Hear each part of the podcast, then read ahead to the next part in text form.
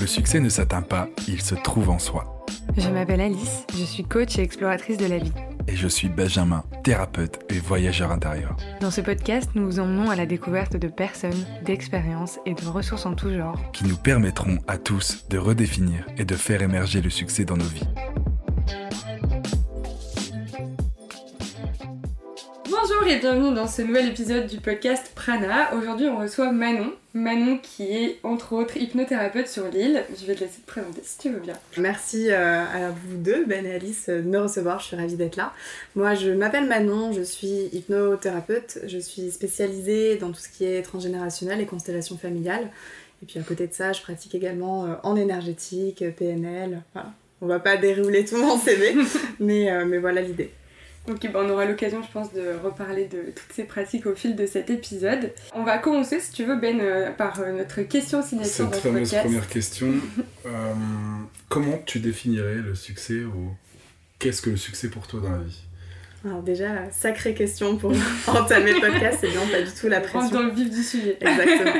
Alors, Comment je définirais le succès Pour moi, déjà, le succès, c'est quelque chose qui est purement subjectif euh, et qui est plutôt de l'ordre d'un ressenti, davantage que euh, des, choses que l'on va checker sur une liste. Je pense qu'aujourd'hui, euh, dans, la société, on commence à, se distancer de cette vision-là du succès. Néanmoins, il y a encore beaucoup ce truc de, voilà, il faut que j'ai tel job, que je gagne autant d'argent, que je fasse ci et ça dans ma vie, que j'achète un logement. pour moi, le succès, c'est pas du tout ça. C'est d'ailleurs très proche finalement plutôt du, bonheur, en tout cas de l'épanouissement personnel.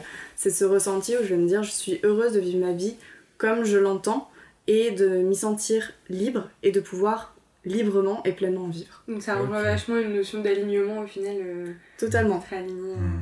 Et ouais, ça me fait un peu penser à, cette, euh, à, cette histoire que j'avais vue une fois sur internet que, hum, que si on attendait d'avoir coché toutes les cases pour être heureux, ben, on ne serait jamais vraiment heureux parce qu'on en rajouterait tout le temps.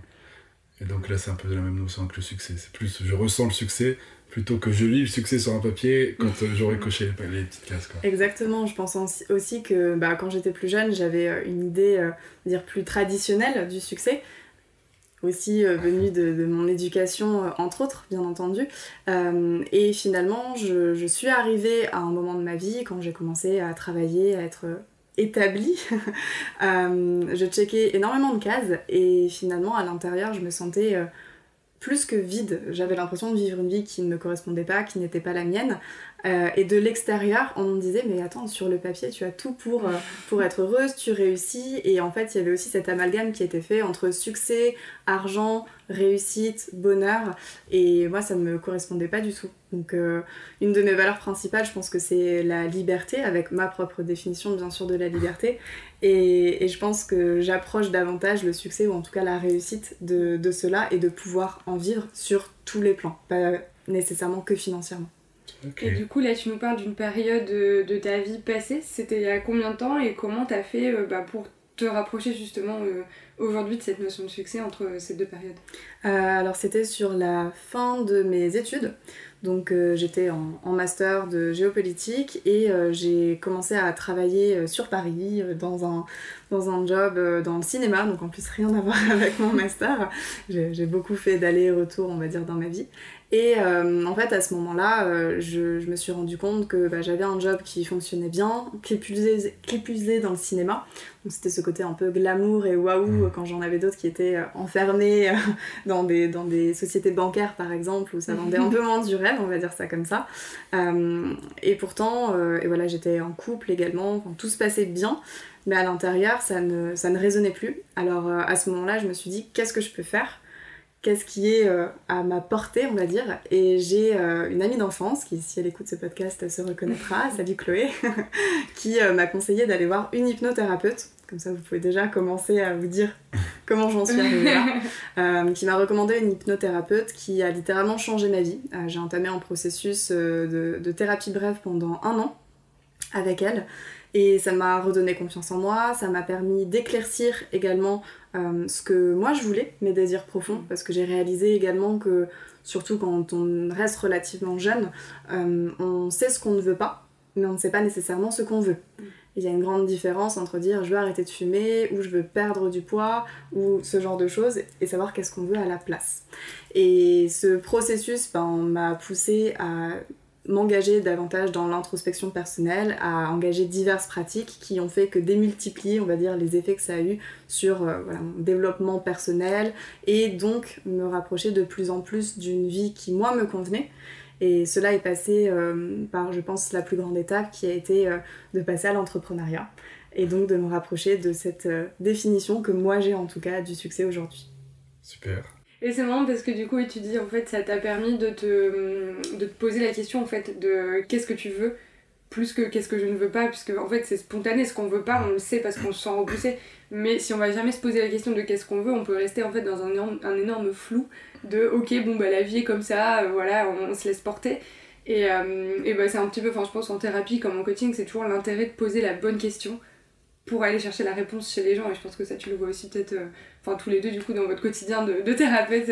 Moi, je suis toujours impressionnée comment une question peut aller nous faire chercher une réponse qu'on a depuis toujours en nous, mais qu'on n'a jamais été explorée en fait. Ouais, ça c'est hyper puissant, le pouvoir de la bonne question, comme mm. tu le dis. Euh, et d'ailleurs, il y a vraiment aussi cette notion de. on pense qu'on se connaît, et c'est au moment où on commence à aller gratter dans certaines couches, dans certaines strates, euh, on se rend compte qu'on ne se connaît pas du tout, mm. ou alors qu'on avait une image totalement biaisée. Et de la même façon que les autres nous perçoivent d'une certaine façon, on se perçoit aussi d'une façon qui est biaisée. Mm. Euh, et ce qui est intéressant, c'est justement pouvoir parfois sortir de nos fonctionnements, ce que j'appelle la position méta, pour pouvoir s'observer et se dire ok, qu'est-ce que je choisis de garder, qu'est-ce que je choisis de libérer, et, euh, et, s'ensuit ensuite tout un, tout un processus de, de remise en question, d'introspection, de recherche, de test, d'expérience. je pense que vous aussi vous êtes passé par là. Ouais, carrément. Je trouve que même le plus dur, c'est juste d'accepter en fait qu'on n'est pas la version qu'on pensait qu'on était. En fait, c'est au moment où on se rend compte de ça, se dire ok, bah en fait, la, la, personne que je croyais être jusque-là, c'est pas entièrement moi. Et pour moi, ça a été ça le plus dur, quoi. C'était d'accepter de dire au revoir un petit peu à une partie euh, de croyances tellement ancrées que t'es convaincu que c'est ça jusqu'à ce qu'on dise euh, non. Ah ouais, il y a toujours un gap entre ce qu'on est et ce qu'on croit être. Et, euh, et plus on creuse et plus le gap rétrécit normalement, mais c'est quand même assez difficile. Je voudrais revenir sur un petit point, puisque tu as, énoncé le, terme thérapie brève, et donc l'hypnose est considérée comme une thérapie brève. Certaines personnes disent que c'est une thérapie brève et qu'elle doit être utilisée 3 à 4 fois maximum. D'autres personnes, notamment moi, pensent qu'on peut l'utiliser euh, pour des comment des travaux thérapeutiques à beaucoup plus long terme parce que bah, tout ne se change pas euh, en deux jours, en deux séances, en quatre séances. C'est une illusion de croire généralement, et je le répète souvent à mes patients, c'est est-ce que vous avez vraiment envie de vous impliquer dans un travail? Parce que je ne suis pas magicien. Mm. Je peux vous aider, je suis un catalyseur, mais, euh, mais c'est pas en, deux séances qu'on va réussir à résoudre ce type de problème. Alors mm. clairement, arrêter de fumer, généralement, c'est très rapide, et tu le sais. Mais du coup, euh, comment toi tu considères peut-être l'hypnose et cette notion de thérapie brève Est-ce que pour toi, ça, ça a une cohérence de travailler à plus long terme Et euh, peut-être pourquoi? Et peut-être, petite définition, thérapie brève pour les gens qui nous écoutent et qui ne savent pas forcément à quoi ça correspond. Oui, alors c'est vrai que souvent, on, pour répondre en premier lieu à Alice, comme ça, ensuite on va, on, va au cœur des choses. Euh, j'aime beaucoup la question de Ben. Euh, la thérapie brève est souvent utilisée euh, dans, dans, son emploi du terme pour se différencier de tout ce qui est psychanalyse et psychothérapie avec un psychologue, donc ce qu'on appelle les thérapies plus classiques et donc plus longues. à côté de ça, il y a, si je ne dis pas bêtises, dans les années 70, l'école de Palo Alto qui a développé diverses formes de thérapie brève avec de l'hypnose, de la PNL, de la systémie. Euh, et donc de là, ils ont euh, fait plusieurs expérimentations, sachant que c'était des personnes qui avaient aussi une expérience dans le domaine du médical. Euh, d'ailleurs, il faut le rappeler que Erickson était quand même psychiatre, hein, le père de l'hypnose ericksonienne. et donc, ils ont remarqué que dans entre une à 10 séances, normalement c'est à peu près ça la thérapie brève, entre une à 10 séances, il était possible d'avoir des résultats comparables à plusieurs centaines de séances de psychanalyse notamment. Donc c'est pour ça le terme thérapie brève, parce qu'on sous-entend derrière qu'il faudra moins de séances pour résoudre un problème. Par contre, euh, là où je te rejoins totalement, c'est que euh, d'une part la, dénomination de thérapie brève et d'autre part particulièrement l'hypnose, il y a cette notion de je vais faire une séance et hop, je vais changer. Alors parfois c'est avéré. Euh, je pense toi comme moi, on a eu des, clients où en une séance on peut résoudre l'arrêt du tabac, on peut réussir, moi j'ai eu des, des phobies, des tocs aussi qui ont vraiment réduit euh, en seulement une séance, ce qui est déjà énorme. Néanmoins, moi, dans ma posture aujourd'hui de thérapeute et ce qui m'intéresse d'accompagner, sont vraiment des problématiques où on va aller creuser un petit peu en profondeur dans, ce qu'on appelle la structure profonde. Donc il y a vraiment le conscient qui représente 5%, l'inconscient qui représente 95%, et dans cet inconscient, il y a ce qu'on appelle les fonctionnements d'une structure profonde, auquel il y a les fonctionnements internes de la personne, mais aussi toutes les croyances héritées, non seulement transgénérationnel, mais également tout ce qui est socioculturel, tout ce qui est lié euh, au sexe, au genre, à l'histoire, enfin, c'est euh, à la religion également, très très, euh, très, très intéressant d'aller creuser là-dedans.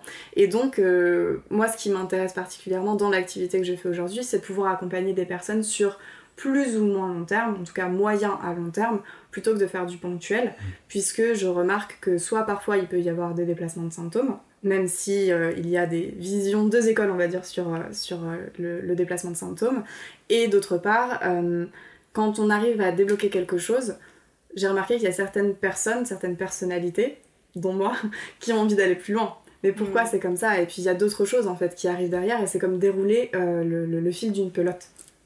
Très belle explication. Tu parlais du coup bah, de, voilà, de, de l'impact des religions, de l'impact de la société, etc. Est-ce que c'est ça qu'on appelle l'inconscient collectif? Alors, c'est. Alors, oui et non. Euh, dans le sens où nous sommes tous affectés, euh, impactés, on, on, porte tous en nous des poids parce que souvent c'est comme ça qu'on les appelle, euh, des poids qui ne viennent pas de nous. Donc ça peut être hérité de la famille, c'est ce qu'on appelle le transgénérationnel. Ils peuvent être hérités de la société, euh, du milieu dans lequel on a grandi, du pays dans lequel on a grandi, la religion dans laquelle on a été éduqué. Et donc tout ça va créer, on va dire, des, cadres, des moules dans nos structures psychiques inconscientes euh, qui vont créer notamment bah, des croyances, aussi bien aidantes que limitantes même si souvent c'est limitant. Il y en a quand même des aidantes, heureusement. Euh, et au-delà de tout ça, on peut distinguer l'inconscient collectif, où là, l'inconscient collectif, c'est un concept euh, que l'on doit à Carl Gustav Jung, qui était, euh, qui était un, un, collègue pendant un temps de Freud avant qu'il parte totalement dans des directions opposées, et qui a théorisé cette notion d'inconscient collectif qui serait que nous sommes tous euh, reliés par nos inconscients à ce qu'il appelle des archétypes. Mm. Euh, c'est-à-dire que par exemple, on va prendre l'idée de la femme ou de l'homme ou euh, de la maladie, de la mort, c'est un peu ces grands termes-là qui agissent comme concepts et sous lesquels, en fait, selon l'inconscient collectif auquel on appartient, on va pouvoir mettre des significations, etc. Et ensuite de cet inconscient collectif, si on redescend d'un niveau, on appelle, il y a ce qu'on appelle les symboles. Et donc les symboles, c'est ce qui va nous nous appartenir. C'est-à-dire que l'archétype, c'est un peu le, contenant, et le symbole, c'est un niveau en dessous, et c'est le contenu. Tu peux avoir l'archétype de la femme et le symbole de la femme. Mm. La différence, c'est simplement à quel niveau euh, tu vas y aller, sachant que pour tous ceux qui pratiquent de l'hypnose humaniste ou euh, euh, des, des, thérapies en transgénérationnel, des constellations, tout ce qui est en état modifié de conscience et qui fait appel à des notions de concept, mm. ce sera des symboles. Parce qu'en fait, l'archétype, on ne peut pas le convoquer en tant que tel, puisque c'est le simple fait de lui attribuer une définition ou un sens qui va le faire redescendre en tant que symbole. Moi, j'ai une petite question pour encore revenir avant. tu parlais des déplacements de symptômes, et je pense que c'est assez intéressant d'en parler, ou tout au moins d'avoir ton point de vue. Alors oui, le, déplacement de symptômes, comme je disais déjà, il y a deux écoles. Donc euh, ce que je veux dire, ça n'engage vraiment que moi.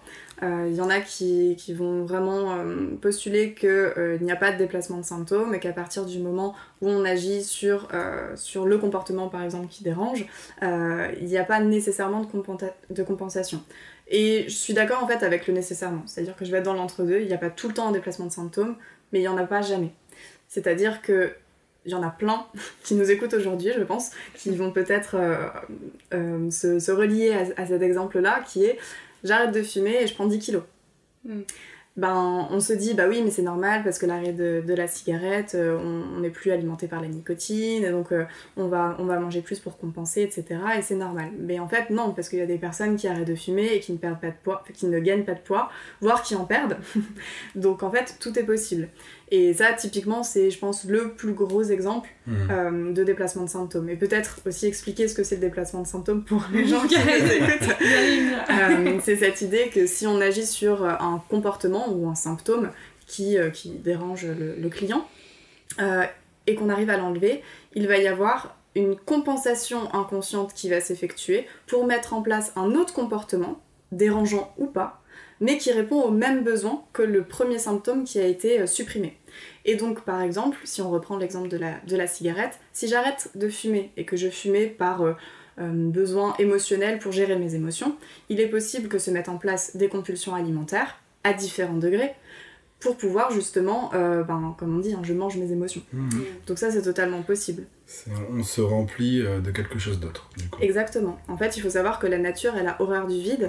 Et donc, si on agit de façon très chirurgicale, sans prendre en compte non, non seulement la structure inconsciente de la personne, mais également sa systémie, parce que c'est deux choses différentes, si on agit de façon chirurgicale en enlevant juste ce petit truc-là, et ben en fait les connexions c'est comme s'il y avait un grand vide au milieu et donc elles vont chercher à le combler. Seulement l'inconscient qu'est-ce qu'il va faire? Il va se dire bah je vais combler avec quoi? Avec ce que je connais. Et vu que le besoin qui était de gérer mieux mes émotions, même si on ne gère pas ses émotions, mais encore une fois ça c'est de la sémantique, si le besoin c'était de pouvoir mieux accueillir ses émotions et de pouvoir les moduler à différents degrés de façon plus confortable, et ben en fait l'inconscient va mettre en place un autre comportement qui est dans ce qu'il connaît. Et il faut rappeler que l'inconscient, euh, bah, parfois, en fait, il n'a pas de notion de c'est bien ou c'est pas bien, tout comme le cerveau. Il va aller à l'efficacité, l'optimisation et l'utilité. Mmh. Et donc, ce qui parfois nous paraît euh, détrimental ou négatif, et ben en fait, ça ne l'est pas nécessairement pour l'inconscient. Et une poussée d'eczéma ou une poussée d'acné, par exemple, ça peut être un moyen de se protéger des autres. Euh, quelque chose de l'ordre de euh, je, euh, je, mange mes cheveux, il me semble que c'est la trichitoyomanie, quelque chose comme ça. euh, des personnes qui, qui, mangent leurs cheveux, et ben ça permet de réduire le stress. Mm. Donc on voit bien en fait quelle est à chaque fois l'intention positive d'un comportement et le besoin qui est comblé derrière. Mm. Moi, les trois notions que tu as, que as déterminées juste avant, donc il y avait alors l'utilité, parce que je parle aussi, euh, il y avait l'utilité, l'optimisation et l'efficacité. Je ouais, crois, je crois que c'est ça. ça. Moi j'appelle ça l'inconscient survie en fait, globalement. Mmh. Lui, l'inconscient ne va pas forcément chercher à nous amener vers le bonheur, Exactement. mais à nous amener vers ce que lui, ce que lui connaît, ce que lui sait faire pour nous protéger et nous faire avancer euh, dans la vie, simplement euh, continuer dans la vie. Mmh. C'est hyper Comme intéressant le fait que tu dises l'inconscient survie parce que du coup ça permet de faire un pont avec le fait que nos processus inconscients c'est en partie notre système nerveux et que le système nerveux le système sympathique et parasympathique sont responsables justement de notre survie et donc ils vont tout mettre en œuvre. Donc le, sympathique c'est celui qui va générer le cortisol entre, autres pour, euh, pour le stress pour tout ce qui est les, réponses de, de, force de passer à l'attaque de se montrer. Et euh, le parasympathique c'est tout celui, tout celui qui va réguler justement plutôt le niveau de stress apaiser adoucir euh, calmer et donc c'est vrai qu'en fait, il y a cette notion de survie, où si on passe en sympathique, qui n'est pas si sympathique que ça, et bien finalement, il va y avoir des processus automatiques, c'est-à-dire inconscients, qui vont se mettre en place pour euh, se dire non, non, on reste dans cette zone de confort qui parfois en fait peut être inconfortable. Et donc du coup, moi c'est pour ça la zone de confort, je l'appelle pas vraiment la zone de confort, je l'appelle la zone de connu. La zone de connu. Ouais. Ok. C'est vrai ça, ouais, on entend souvent donc le, système sympathique et pas si sympathique. Donc le système sympathique, si moi, euh, de, mon point de vue, ce que j'en ai compris, en gros, c'est celui qui se met en action quand on est en danger. Donc c'est celui qui va, euh, vous m'arrêtez si je dis n'importe quoi, hein, qui va, qui va euh, concentrer les forces et les ressources du corps dans les, ce qui va nous permettre de fuir ou de combattre. Et comment, du coup, si notre système nerveux est censé assurer notre survie, comment ça se fait en fait qu'on se retrouve beaucoup dans ce système? Pourquoi on n'est pas plus souvent dans, le système parasympathique et, relaxé, alors qu'au final, on risque pas notre vie au quotidien Euh, parce qu'en en fait, il s'avère que finalement, aujourd'hui, nous sommes en 2022, euh, et euh, quand on reprend les origines de l'homme sans partir sur les théories darwinistes ou, quoi que ce soit, mais si on vient à la préhistoire, des choses qui sont très basiques et concrètes, il y avait un mammouth en face de nous, bon bah là, le cerveau il dit ok, il y a peut-être un petit problème, donc en fait on va courir, on va activer le système sympathique aujourd'hui, dans les sociétés qui sont euh, industrialisées, mais pas que non plus, euh, mais particulièrement, on va parler en France, du qu'on est en France, euh, il y a tout ce qui est lié. En fait, ça a fait une translation où ces situations-là, donc le mammouth en face de moi, je le considère comme un danger de mort, et eh aujourd'hui ça s'est translaté en le mammouth il n'existe plus, par contre c'est mon patron. Quand je le vois, à l'intérieur il y a quelque chose qui ça me fait comme une descente d'organes, je me sens pas bien, j'ai chaud, j'ai froid, j'ai l'impression que je vais tomber dans les pommes parce que je suis hyper stressé. Et en fait, le, système nerveux et tous les processus inconscients n'ont pas évolué euh, à la vitesse à laquelle la société hmm. a évolué. Euh, et de ce fait-là, en fait, il y a des, processus qui se répètent alors que les situations sont totalement inadaptées dans le degré de danger auquel on, est exposé aujourd'hui.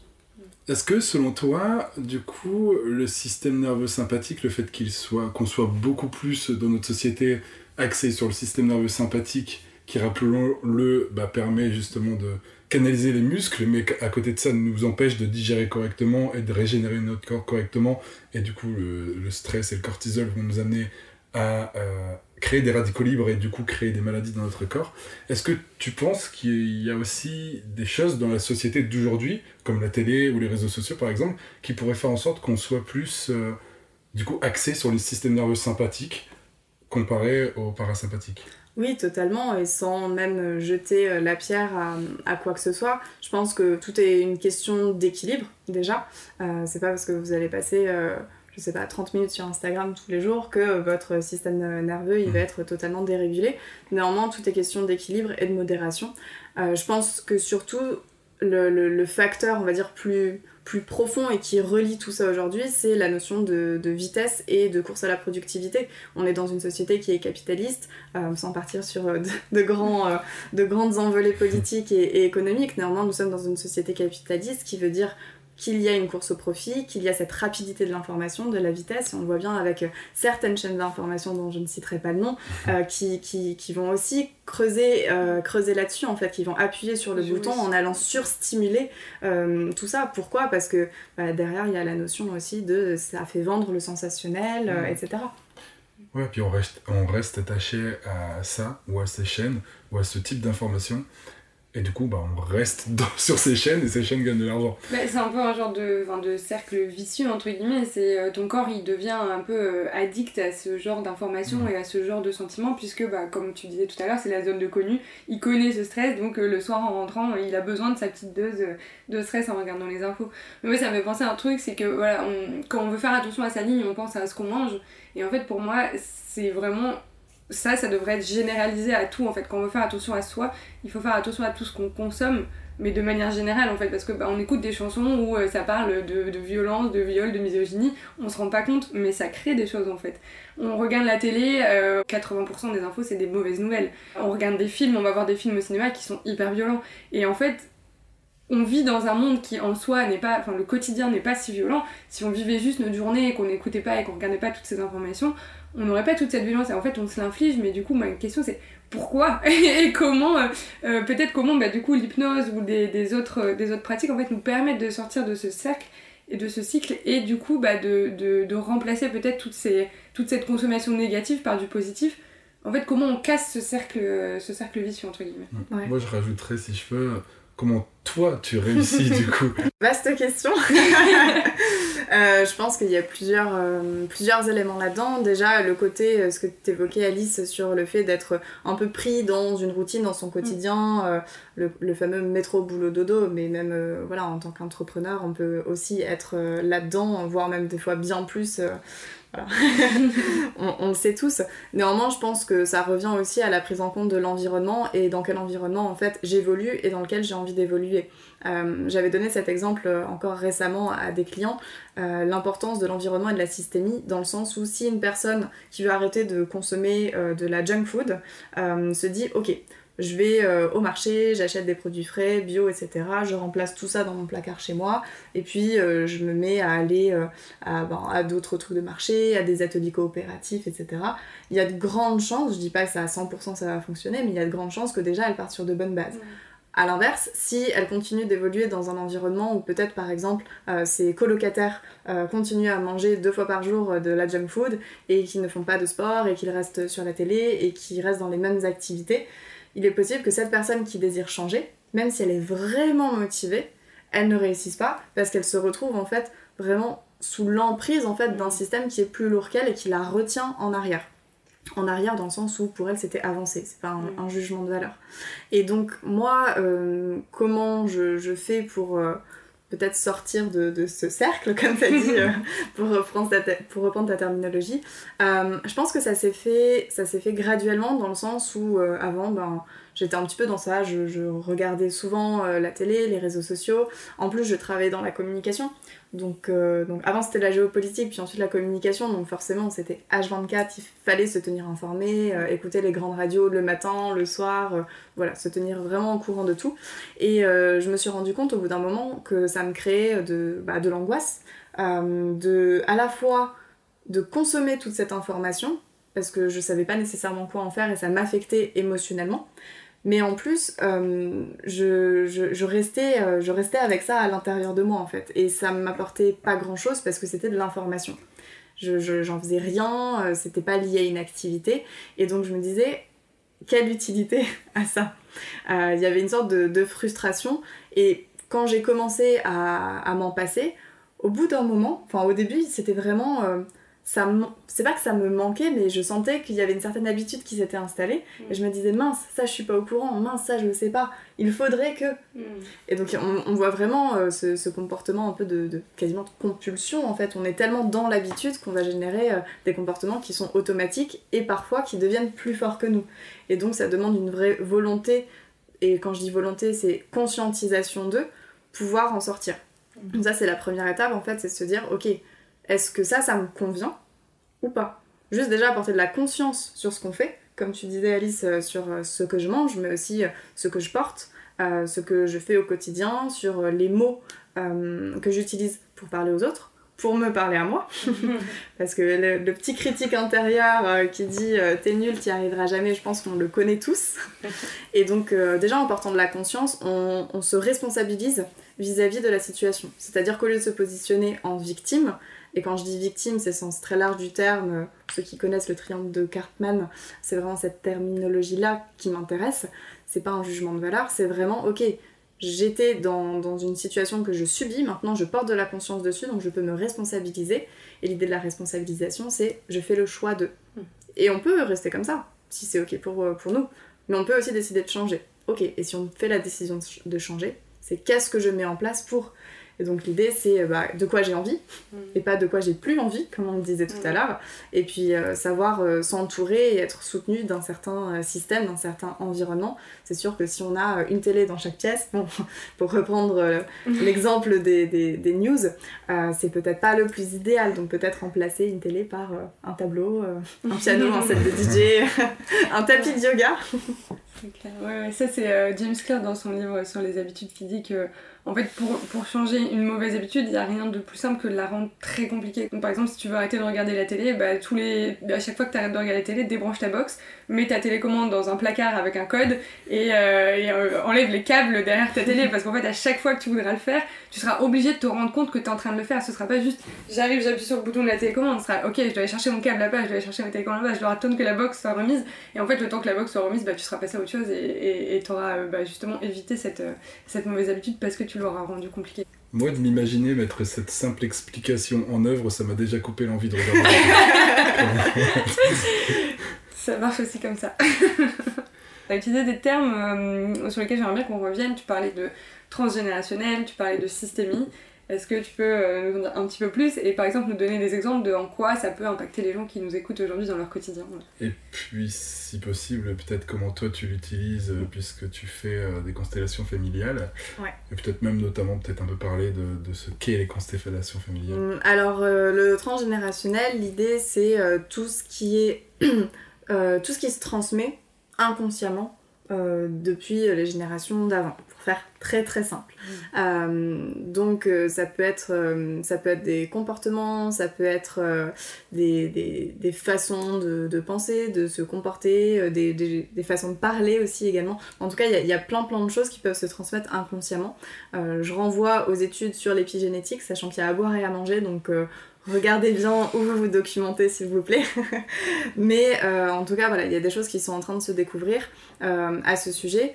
Et sans rentrer dans les détails, euh, jusqu'à présent, enfin jusqu'il y a quelques années, euh, on pensait que sur l'ADN, on a 12 brins si je dis pas de bêtises, on pensait qu'environ 85 à 90% euh, ne servaient pas à grand chose. C'est-à-dire qu'il y avait de l'information, mais on savait pas trop à quoi ça servait. en tout cas les scientifiques, hein, quand je dis on, c'était certainement pas moi. et donc ils appelaient ça l'ADN poubelle. Et il se concentrait sur euh, toutes les maladies génétiques, tout ce qui se transmet par la génétique, euh, sur euh, les, les, quelques pourcents restants. Et en fait, récemment, il y a eu des études qui ont prouvé que bah, dans les 85-90% à côté, c'est pas l'ADN poubelle, en fait, il y a plein d'autres informations, peut-être un peu moins concrètes et pragmatiques, mais qui peuvent quand même se transmettre. Donc c'est un peu en partie sur ça que repose le côté transgénérationnel et qu'on peut lier aussi à la psychogénéalogie. Donc la psychogénéalogie, c'est par l'étude de son arbre généalogique, euh, remonter à des causes psychiques, donc on va dire tout ce qui a trait à l'inconscient, dans euh, notamment les répétitions de schémas, les schémas répétitifs. Donc euh, pourquoi dans ma famille tous, les, tous les hommes se, suicident ou tous les hommes meurent à tel âge? Pourquoi dans ma famille toutes les femmes ont, perdent leur premier enfant? Pourquoi Enfin voilà, toutes ces histoires-là qu'on peut retrouver quand même dans, beaucoup de familles. Et donc, euh, par rapport à tout ça, moi, je l'utilise dans le cadre de, mes consultations, donc euh, par l'état modifié de conscience, c'est-à-dire par l'hypnose, entre autres. Et euh, en fait, je vais l'utiliser en, notamment par le biais des constellations familiales. Donc, qu'est-ce que sont les constellations familiales les constellations familiales? Si vous avez vu le, la série Le chemin d'Olivier sur Netflix, c'est exactement ce que c'est. Alors, la série, elle est pas mal pour ceux, euh, pour ceux qui, qui, ne l'ont pas encore vue. Euh. La constellation familiale, euh, pareil, je vais essayer de faire simple, clair et concis. c'est une méthode qui utilise entre autres les états modifiés de conscience en collectif mais aussi en individuel qui a été créée dans les années 70 euh, par Bert Hellinger, qui, est, euh, qui était un, prêtre allemand. Euh, il avait commencé, si je dis pas de bêtises, dans l'armée et puis il s'est fait, fait chasser pour diverses raisons et donc il est allé s'installer en Afrique du Sud où il était au contact des populations zoulous hmm. et il a observé en fait leurs rites Comment, comment, ils évoluaient au quotidien, comment ils, ils rendaient hommage, quelle était leur, leur relation aussi au sacré, euh, et tous ces aspects euh, religieux et euh, spirituels. Et en fait, petit à petit, il a remarqué que dans des interactions collectives, ces populations arrivaient à libérer certaines choses, des traumas, des douleurs, des émotions, à faire ressurgir des, secrets, etc. Et en fait, petit à petit, il a travaillé et collaboré avec eux en mettant au point cette méthode qui s'appelle constellation familiale et systémique aujourd'hui, donc euh, aujourd'hui, on peut retrouver plusieurs écoles, plusieurs courants. Il y a un petit peu de tout, des plus directifs, des moins directifs, etc. Néanmoins, euh, c'est lui qui est à la base de ça. Et donc comment ça fonctionne? Ça fonctionne, euh, je vais parler en, en présentiel, en collectif, c'est-à-dire que quelqu'un amène une problématique, un sujet. Ça peut être tout et n'importe quoi. Trouver un amoureux, je n'arrive pas à attirer l'argent, j'ai du mal à avancer dans ma vie professionnellement, euh, je n'ai pas confiance en moi, j'ai l'impression que tout le monde me juge. ça peut être aussi des mots physiques Ça peut être également des mots physiques. Des douleurs dans le dos, des douleurs... Euh, voilà, oui, des mots, des mots physiques, sans raison médicale, bien sûr, euh, qui, a été, qui a été trouvée avant. Et donc, c'est vraiment très, très varié ce qu'on peut amener. Et à partir de là, il va y avoir donc les autres personnes du groupe, qu'on appelle des représentants. La personne qui amène le sujet, c'est le constellé, les autres sont les représentants, qui vont être placés dans, l'espace, dans la pièce, à certains endroits, et on va leur demander de représenter bah, la personne qui amène son, souci, puis peut-être sa mère, ou son père, ou le grand-père, ou l'arrière-grand-père, ou des membres de la famille en fait, si jamais il semble y avoir un lien dans les informations qu'elle a sur son arbre généalogique. Mhm. Si la personne n'a pas d'informations sur son arbre généalogique, c'est ok. C'est-à-dire qu'on peut quand même poser des hypothèses et demander de représenter même euh, une arrière-arrière-grand-mère dont on ne connaît pas le prénom. Et il y a quand même des choses qui vont émerger. Quand je dis des choses, c'est des informations. On peut également représenter des concepts, donc comme j'en parlais tout à l'heure, la maladie, la mort, l'évolution professionnelle, la lumière, euh, ce genre de choses. Donc c'est très, euh, très varié et d'où euh, l'idée systémique. Et Alice, tu parlais des, des problématiques physiques. Mm-hmm. On pourrait très bien imaginer une constellation avec quelqu'un qui, qui a du mal à exprimer ses émotions.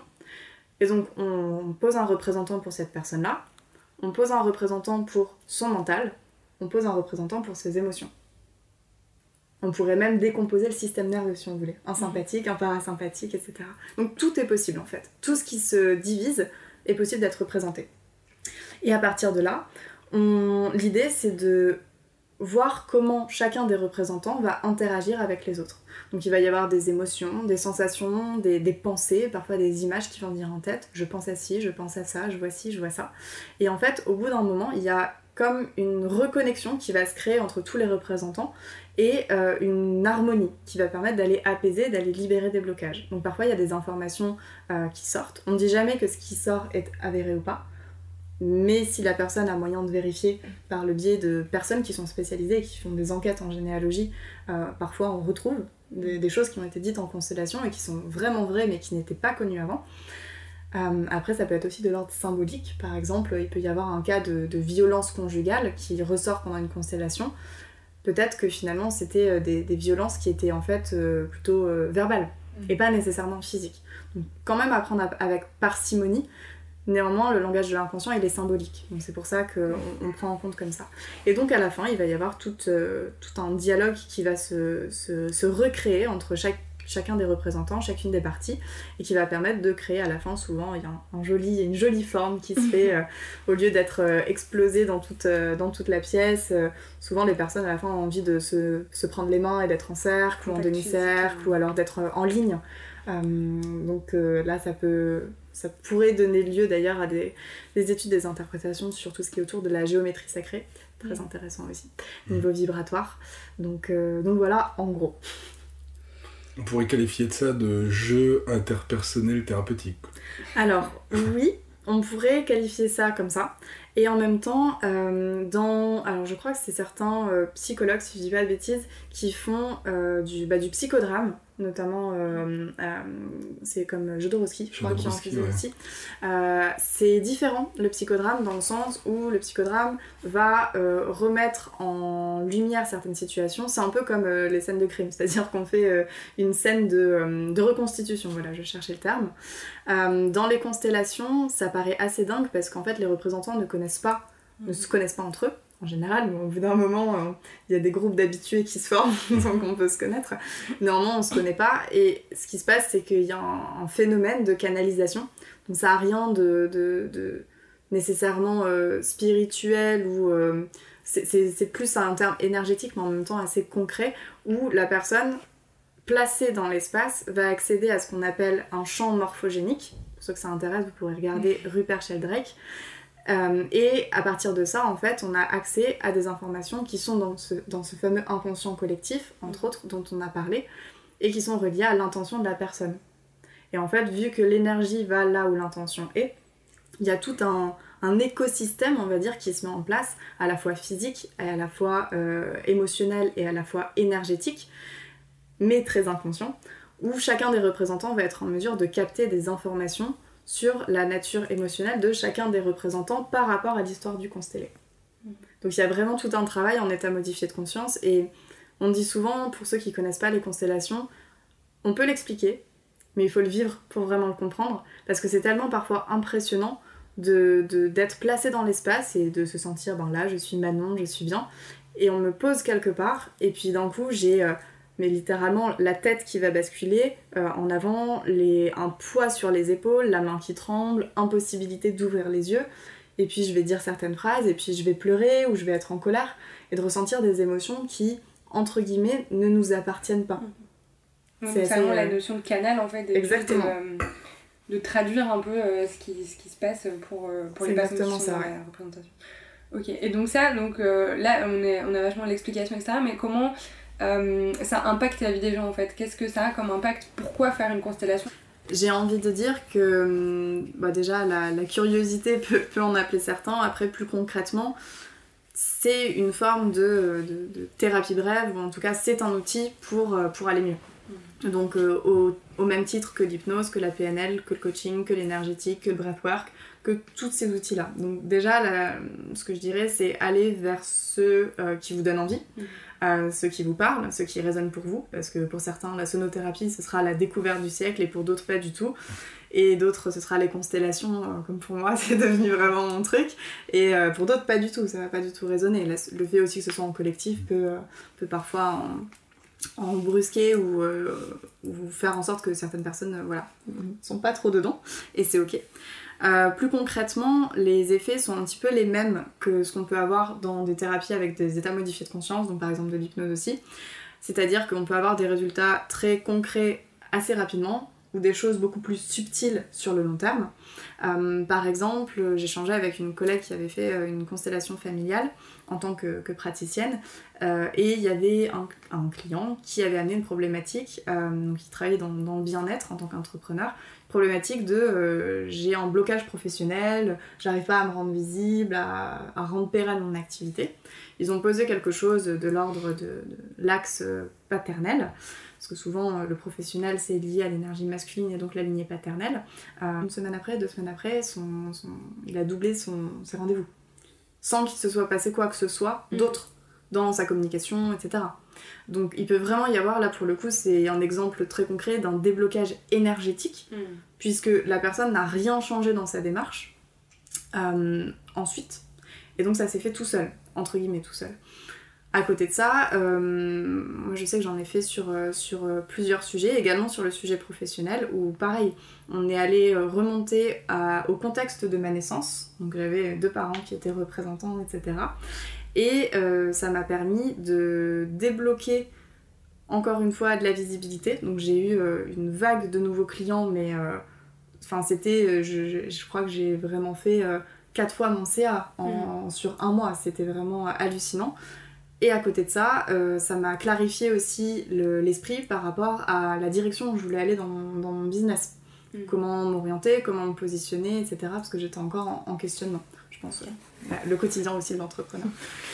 Donc il y a à la fois un aspect prise de conscience, on va dire, de choses dont on se rendait pas forcément compte et dont on était un peu, entre guillemets, victime. Et il y a aussi, tu dis que du coup, une part d'énergétique euh, qui, du coup, qui agit ou qui euh, nous empêche, donc en fait, on puisse en être conscient et sans qu'on puisse euh, bah, même agir dessus, quoi. Si on si n'est pas formé ou si on n'est pas, on va dire, praticien dans ce domaine, ça, c'est pas des choses qu'on peut régler de nous-mêmes au final. En général, euh, alors j'aime pas dire que forcément il faut aller vers tel ou tel outil pour débloquer telle ou telle chose. Néanmoins, euh, la particularité, en tout cas des constellations familiales, c'est que, alors déjà, c'est en mettant en 3D ce qui se passe dans la structure interne, la structure profonde d'une personne, ça permet euh, d'avoir une autre perspective des choses, déjà.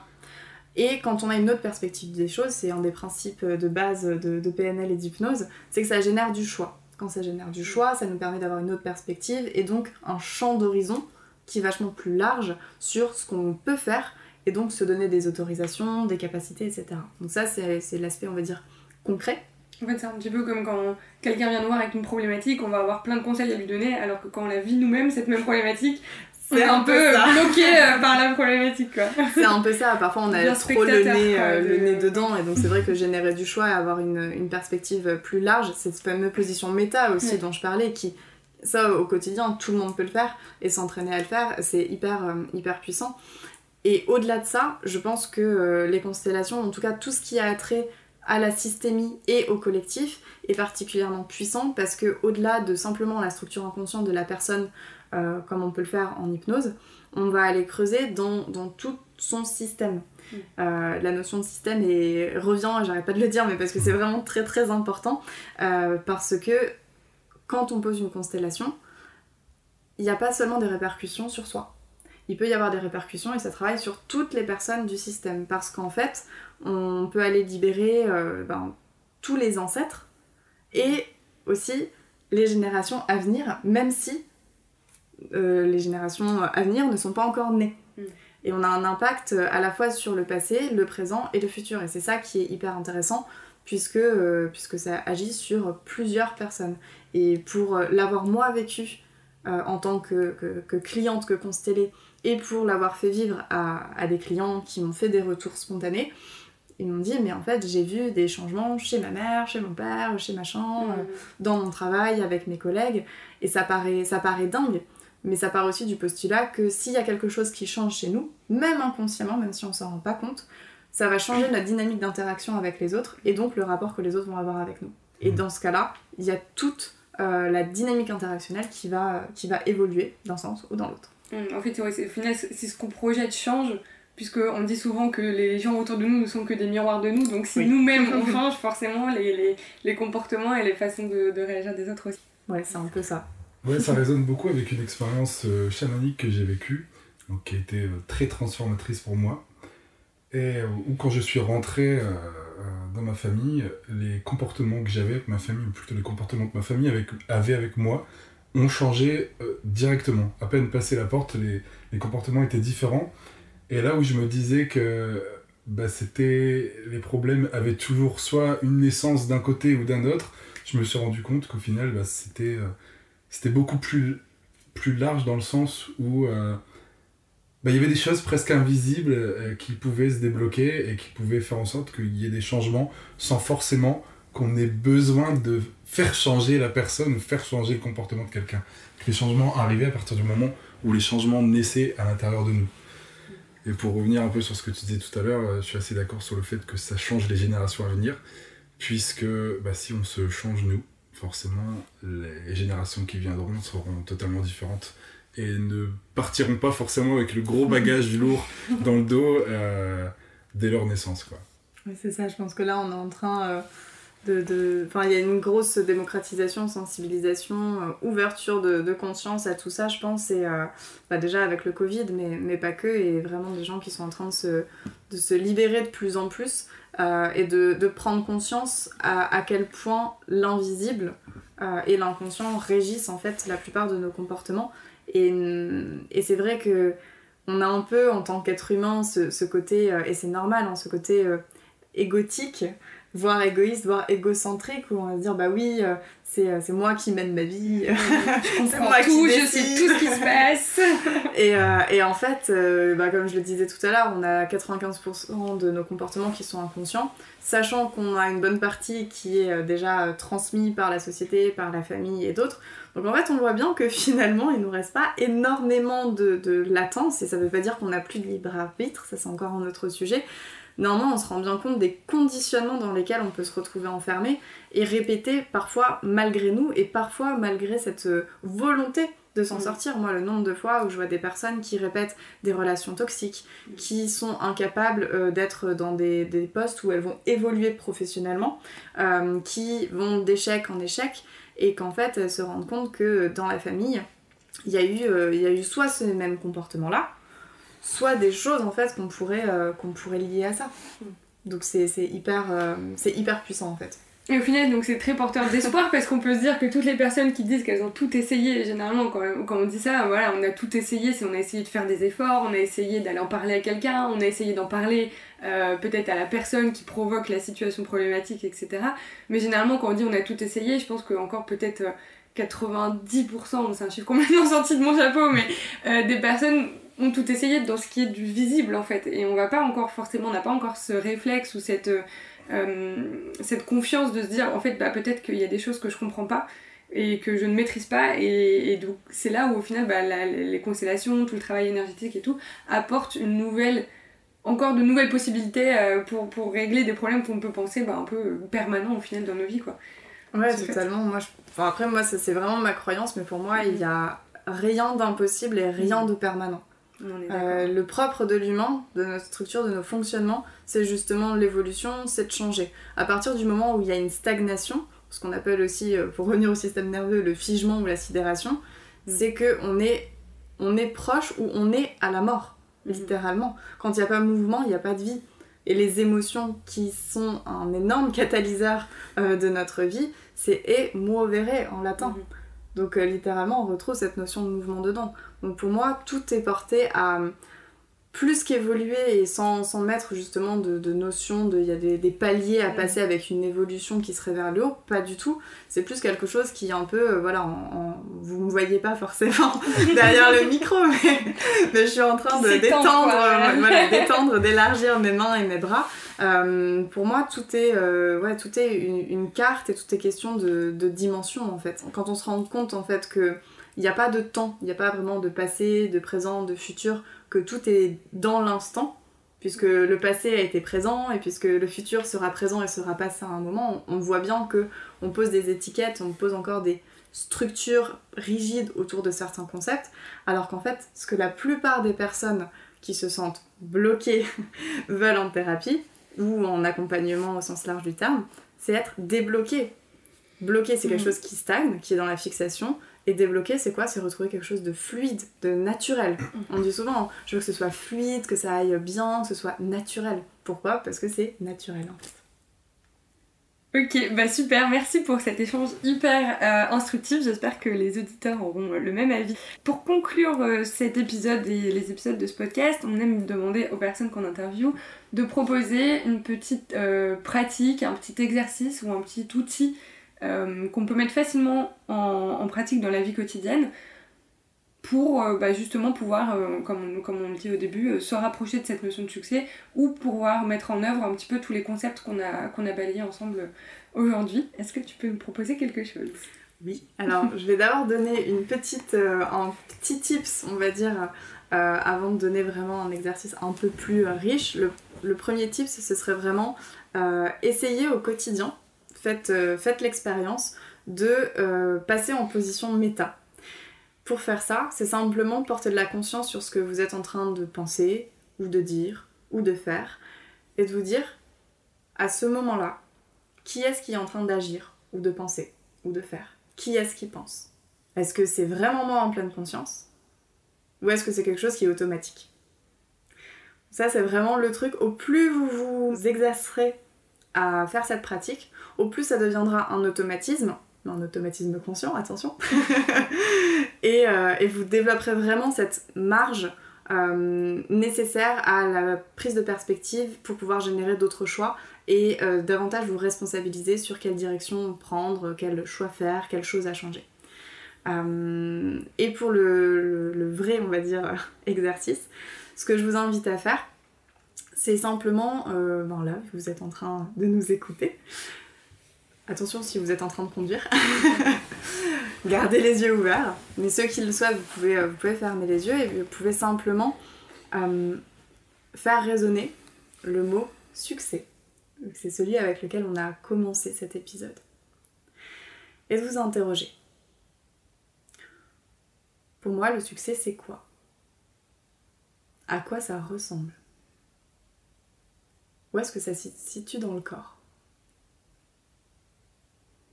Est-ce que c'est plutôt à un endroit très précis ou est-ce que c'est plutôt diffus? Et quand vous commencez à cibler un endroit dans le corps, peut-être même plusieurs, demandez-vous à quoi ça ressemble précisément. Donnez-lui une couleur, une forme, une texture, une dimension. Faites en sorte que cette vision soit la plus précise et la plus claire possible. Et au plus tous les éléments arrivent, au plus tout cela peut s'éclaircir de plus en plus.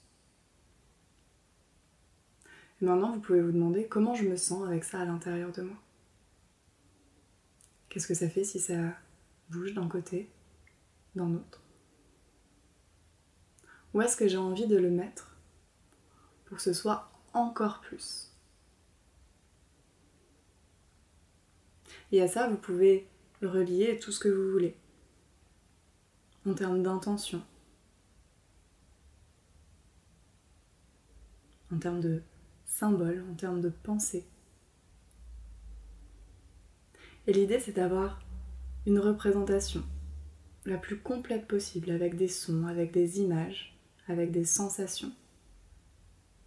De savoir exactement comment ça fait le succès plutôt que qu'est-ce que c'est.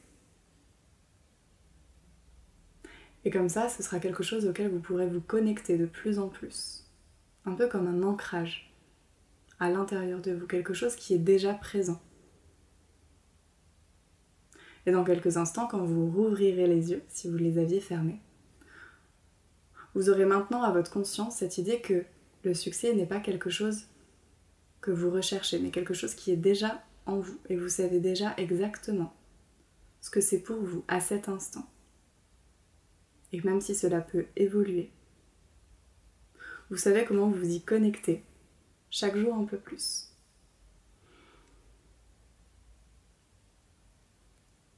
Et une fois que vous êtes parfaitement au clair, bien avec cette sensation qui peut continuer d'évoluer, vous allez pouvoir simplement reprendre une grande inspiration, revenir dans la matière, bouger vos extrémités et quand ce sera bon pour vous, ouvrir pleinement les yeux, ici maintenant, et constater déjà ce qui a changé d'avoir ce succès à l'intérieur de vous.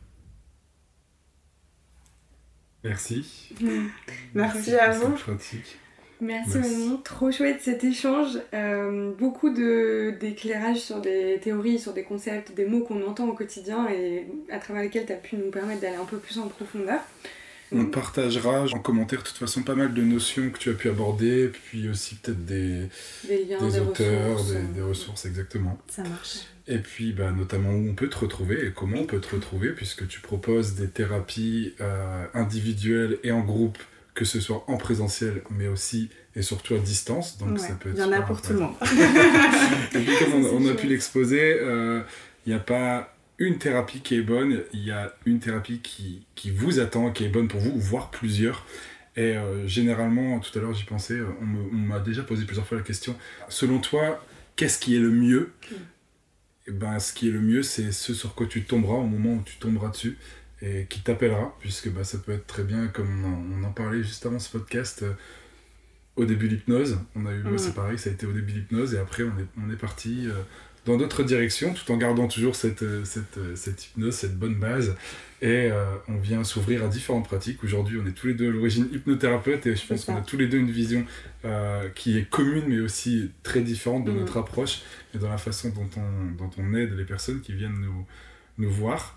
On dit souvent que l'hypnose est la mère de toutes les thérapies, donc ça c'est assez intéressant. Je suis assez d'accord.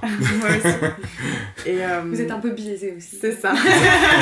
Team hypnothérapeute, on est en majorité. Mais j'ai remarqué que beaucoup de personnes qui proposent l'hypnose sont des personnes qui ont pu guérir pas mal de choses avec l'hypnose ou qui ont Mm. pu avancer dans leur vie Tout à fait. Ouais. euh, avec l'hypnose. Donc euh, forcément, euh, c'est quelque que chose qu'on protège pas mal. C'est ça, c'est jamais un hasard. euh, Et si je peux juste rajouter un complément par rapport à ce que tu as dit, Ben, c'est au-delà de l'outil qu'il vous faut. En fait, euh, déconnectez-vous du comment, déconnectez-vous de l'outil magique qui va vous permettre d'aller mieux, que ce soit en une ou en mille séances. Parce que hum, quand vous allez vous raccrocher à ça, c'est pas ça qui va vous permettre de vous aider. Parce que ce qui, ce qui est à l'intérieur de vous, en fait, est, est déjà là, prêt à être, euh, je dis, l'oignon, à enlever les couches.